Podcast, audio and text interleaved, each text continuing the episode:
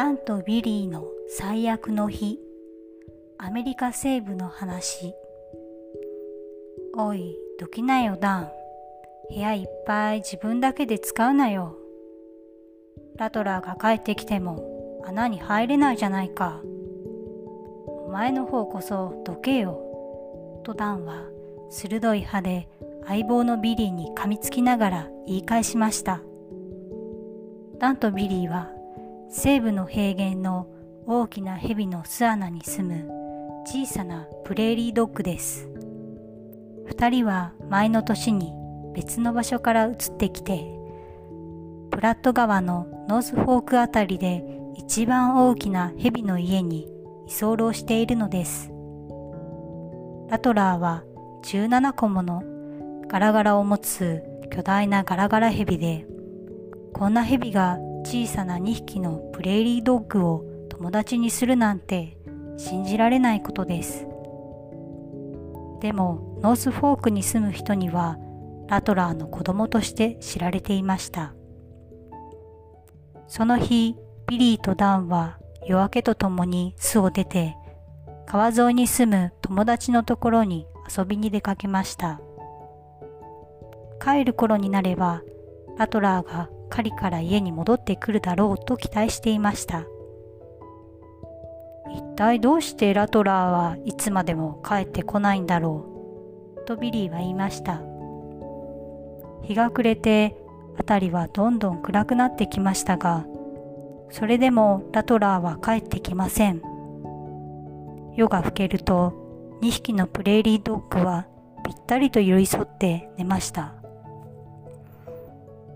ビリーが小さないびきをかき始めた途端、ダンが相棒を揺り動かして言いました。いいかいビリー、もしラトラーが帰ってこなかったら、僕がこの穴の主人になるからね。それしかないと言うならね。とビリーはブツブツ言いながら、また眠りました。次の朝、二人は早々と起きると、日の出を見に穴から出ました。ビリーは友達の方を見るとこう言いました。ダン、心配しても仕方がないよ。ラトラーが生きているなら戻ってくるだろうし、死んだとしてもこっちが飢え死にするわけじゃないだろう。それから二人は川岸の土手を掘り返して野生の朝鮮アザミを探しましたが、その日は一つも見つからなかったので、うんざりして穴に帰りました。もちろん、二人は穴に入るとラトラーをくまなく探しましたが、やっぱり帰ってきている様子はありません。それだけでなく、ダンは他のプレーリードッグがいる気配もないことに気づきました。この辺りはやけに寂しいところだな。